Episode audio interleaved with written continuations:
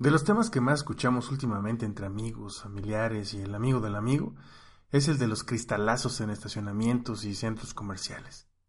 ¿Se utilizan realmente los detectores de pilas de litio para robar? ¿Por qué no te preparas un café y charlamos un poquito sobre este tema?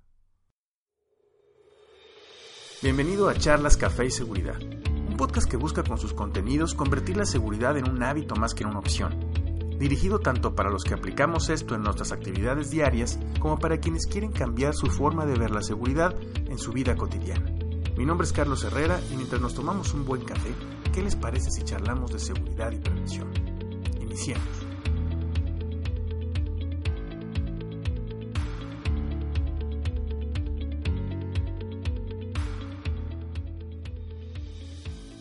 Hace unos días platicaba yo con un amigo sobre una situación que le pasó a un conocido suyo. Me comentó que a su amigo le habían asaltado afuera de un Oxxo, que le habían roto el vidrio de su carro para robarle el maletín que llevaba con su laptop y su iPad, y que le habían quitado su cartera amagándolo con una navaja para después subir corriendo del lugar. Sin más información, le comenté que en mi opinión, el delincuente estaba dando el cristalazo al carro para llevarse el maletín que él había dejado a la vista y que seguramente su amigo al salir de la tienda salió distraído y no se dio cuenta que esta persona estaba robando su maletín en ese momento. Al llegar al carro se puso a la mano del delincuente y éste aprovechó la oportunidad para robarle su celular y correr. Un par de días después me comentó mi amigo que había hablado con su conocido y que le dijo lo que yo le había comentado. Al final esta persona le comentó que había salido del establecimiento viendo su celular porque estaba mandando un WhatsApp. Y es que ahora con los nuevos teléfonos todos parecemos como hipnotizados y nos desconectamos un instante a veces del mundo, lo cual no es tan grave si lo haces en un área segura, pero en ocasiones a mí me ha tocado ver personas que se estampan en un poste por ir viendo su celular. Pero bueno, no es el tema en este momento, ya hablaremos en otro capítulo sobre seguridad en redes sociales y el uso de equipos de gama alta. Regresando al tema, en este caso tenemos dos robos en uno. Primeramente, el robo del maletín, que se dio porque esta persona lo dejó expuesto en el asiento de su carro. Y el robo del teléfono, que se dio porque no estaba alerta a su entorno y se acercó a una zona de riesgo exponiendo su seguridad. Que afortunadamente, si lo quieres ver así, solo terminó en el robo de un celular. Pero lo que nos trae a este tema es qué podemos hacer nosotros para evitar ser víctimas de una situación de este tipo. Como profesional de la seguridad patrimonial tengo algunos años trabajando para empresas de ventas al por menor o a detalle conocidos en el medio como retail. Por lo que créanme que me ha tocado atender bastantes casos de cristalazos en estacionamientos. Además de que entre colegas de otras cadenas hemos puesto este tema sobre la mesa en varias ocasiones y esta problemática es un dolor de cabeza para todos. Pero en realidad la solución a este tema no está de raíz en las cadenas de autoservicio, está en nosotros como clientes y usuarios de los estacionamientos. No tengo presente ningún caso de cristalazo que hubiera sido para ver si traían algo en el carro. Y prácticamente en todos los casos lo que se roban estaba en los asientos o por lo menos a la vista. Muchos se justifican en el hecho de que estas personas amantes de lo ajeno Traen detectores de pilas de litio para robar en los estacionamientos. Pero ¿para qué gastar en un detector de pilas de litio si tú estás dejando a la vista el botín?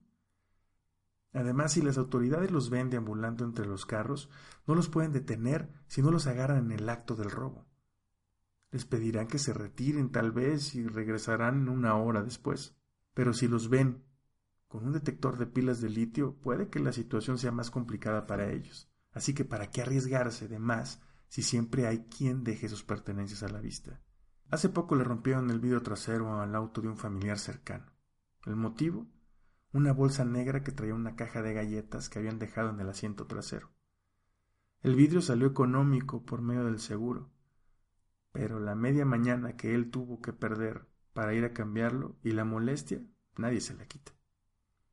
Hemos hablado en capítulos anteriores sobre el riesgo y el nivel de exposición, Puede ser que hayas dejado tu bolsa, mochila o maleta en varias ocasiones en tu auto a la vista y nunca haya pasado nada. Pero estás más expuesto.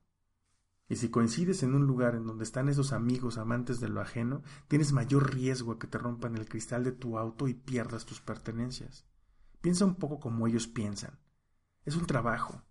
Llegan a un estacionamiento de una plaza, afuera de una tienda concurrida, y esperan a que lleguen los clientes. Simplemente tienen que acercarse a los vehículos, y si ven algo a la vista, simplemente lo toman.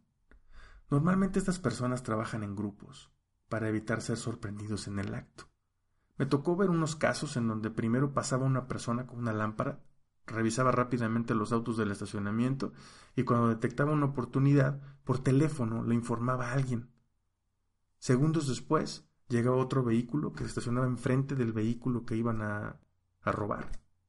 Y ellos ya sabían qué ventanilla romper, qué tenían que agarrar y en segundos se bajaba una persona, rompía el vidrio y se llevaba el botín. Estos amigos se la pasaban recorriendo el día entero estacionamientos de tiendas de autoservicio de la ciudad. En casa, cuando salgo con mi esposa a algún centro comercial, le pregunto si va a dejar algo en el carro cuando entremos a la plaza. Esto es para que desde que nos subimos lo metamos a la cajuela y evitemos lo más posible meter alguna mochila o bolsa antes de bajarlos, evitando que si en el estacionamiento están trabajando estos amigos de lo ajeno, no les pongas en bandeja de plata tus pertenencias. Antes de bajarte, asegúrate de no dejar nada visible que pueda llamar la atención. No chamarras, no bolsas, no mochilas. Aun cuando tú sepas que no trae nada de valor, toma en cuenta que ellos no lo saben. Y no creo que funcione dejar un letrero que diga solo traigo galletas en esta bolsa a favor de no romper el vidrio. Algo que hago cuando se me olvidó meter algo en la cajuela, ya sea en el carro o en la camioneta, bajo el respaldo del asiento trasero y lo meto a la cajuela por el interior del carro. Y si traigo mi mochila con la laptop, por lo regular la bajo conmigo. Tu mejor aliado es tu intuición. Recuerda siempre hacerle caso. Es una práctica sencilla que te puede evitar dolores de cabeza y pérdidas económicas. Un paso más en nuestra mente para generar un hábito y vivir seguro. Espero que esta información te sea de utilidad para que cada vez más veas la seguridad como un hábito más que una opción. Si te gustan los temas que estamos tocando aquí y consideras que le pueden ser de utilidad a más personas, te invito a poner tus comentarios y compartirlo. Esto ayudará a posicionar el podcast y acercarlo cada vez más a más gente y totalmente gratis. Gracias por escucharme.